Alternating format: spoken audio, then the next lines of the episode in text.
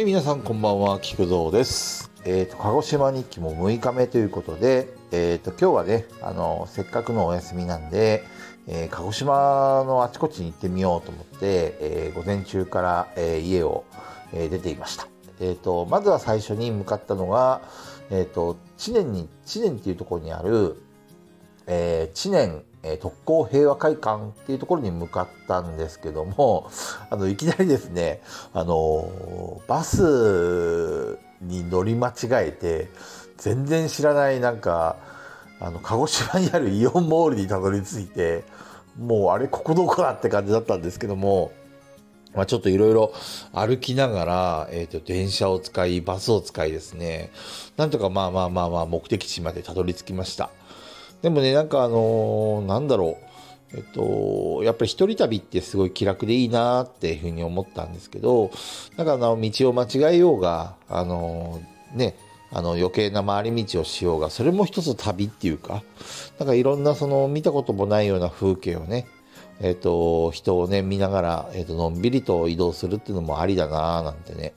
電車に、電車やバスに揺られながら思いました。特にあの、バスがね、あの、本当に目的地に着くのかなって、か毎回毎回、一回で乗り間違えて変なとこ行っちゃったもんだから、えっ、と、これ次乗り間違えたらどこ行っちゃうんだろうみたいな感じでね、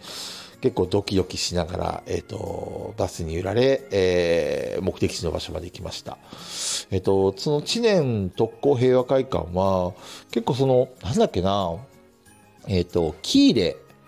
っていう喜ぶに入るってていう場所から場所まで電車で行ってでそこからバスに乗って行ったんですけど、まあ、そこでなんか親切なおばあちゃんに会ってなんかあのいろいろ話をしました。バスを待ってる間ね。でおばあちゃんはもう90歳になる人でずっと鹿児島に住んでるけどその知念の、えー、と特攻平和会館には一度も行ったことないっていうふうにおっしゃられててでやっぱりあの90歳ってことは戦争を経験されてらっしゃる方なんでもしかしたらまあ行きたくない理由もあるのかななんて思いながら、まあ、あまり突っ込んだりはしなかったんですけども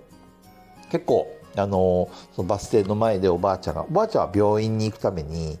そのバス停を利用してるらしいんですけど結構その定年退職した、えー、と人か人とかがあのその会館の方に向かう人が多いよみたいな話を、えー教えてくれました。で、まあ、あの山を越えてねなんかあの桜がいっぱい並木道があってその公園が山の中にあるんですけど、まあ、そこを越えて下っていくとその知念っていう場所にたどり着きます。で、えっと、知念で、まあ、ちょっと軽く食事をしたんですけども、なんかあの、なんだっけな、名前をど忘れしちゃったんですけど、あの、ちょっと珍しい雑炊を食べました。えっと、鶏の、鶏肉が入っている雑炊で、名前、なんていうのかな、えっと、寿司、寿司って言うんですよね、雑炊のこと。あ、ごめんなさい。で、その、えっ、と、なんだっけ、入れ寿司？うん、なんか入れ寿司だったかな？で、最初、ななんで寿司って言うんだろうと思ったら、その、うんと、雑炊のことが、え、生って、雑炊、雑炊、寿司。まあ、無理やりすぎるんだけど、まあ、生ってそういう名前になったそうです。で、それで、まあ、すごく美味しくて値段もリーズナブルで、特にあの、なんか、かぼちゃとか人参とか、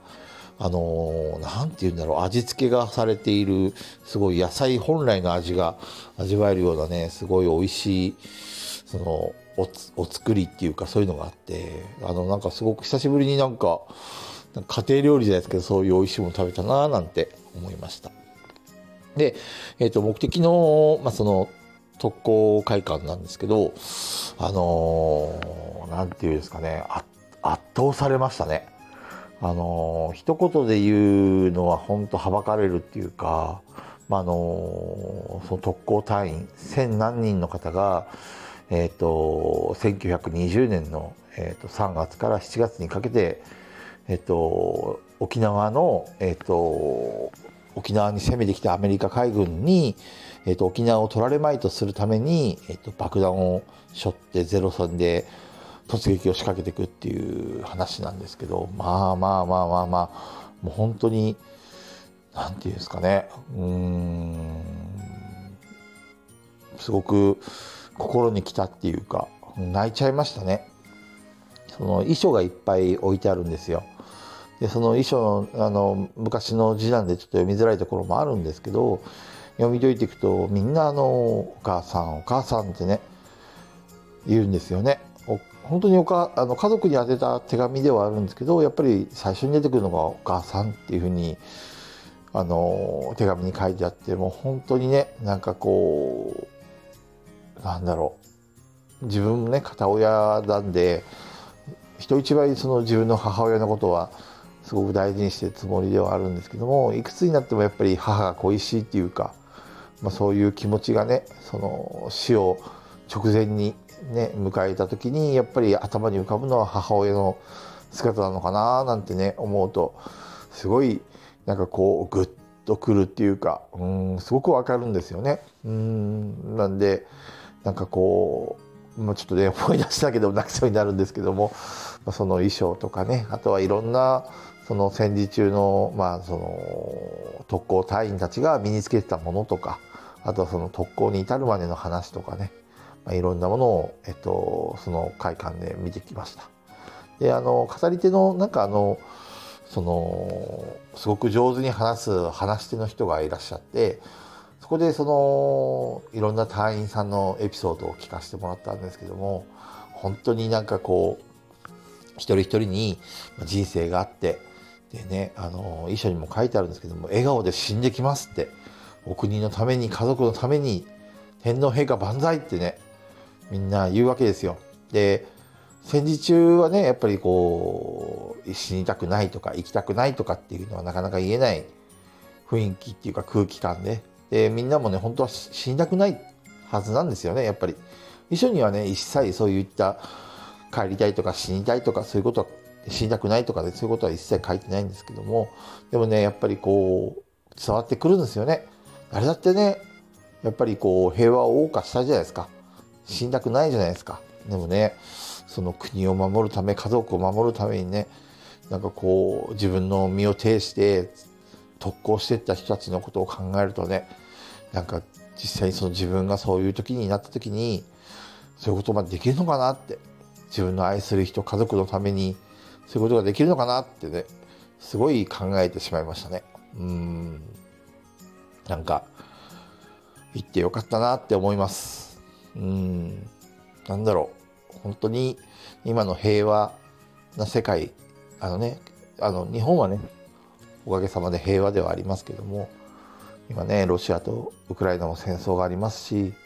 決してね、あのー、我々の身にね、そういうことが起こ起こらないとも限らないわけじゃないですか。だから、まあ、やっぱりこう、今の一日一日の平和がね、当たり前だっていうふうに思わずに、まあ、一生懸命あの毎日をね過ごすのがやっぱりこう自分のなんか課せられた何ていうんですかねうまく言えないですけども本当にありがたいなって生きてるだけでありがたいなってそういうふうに感じさせてくれるようなそういう貴重な経験をさせてもらいました。いやほんとね。いや行ってよかったな。なんかねうんすごいもう帰る時ね もう目を真っ赤にしながらねあの快感を出たんですけどもなんかこう まあちょっと言葉にできないですね。ぜひぜひあの行ったことない人は行ってほしいなと思います。僕もねあの友人に勧められて行ったんですけどもいや行ってよかったなってね。今でもねしみじみ思います。いやーほんと平和ってありがたいですね。はい。ちょっと いろいろ 他にも話したいことがあるんですけども、まあ、ちょっと一旦ここここで終わりにしたいかなと思います。本当に、えっ、ー、と、ぜひ、えー、知念にある、えー、特攻平和会館、えー、行ったことない人は、もしくは行ったことある人もぜひ行ってみてください。はい。じゃあね、バイバイ。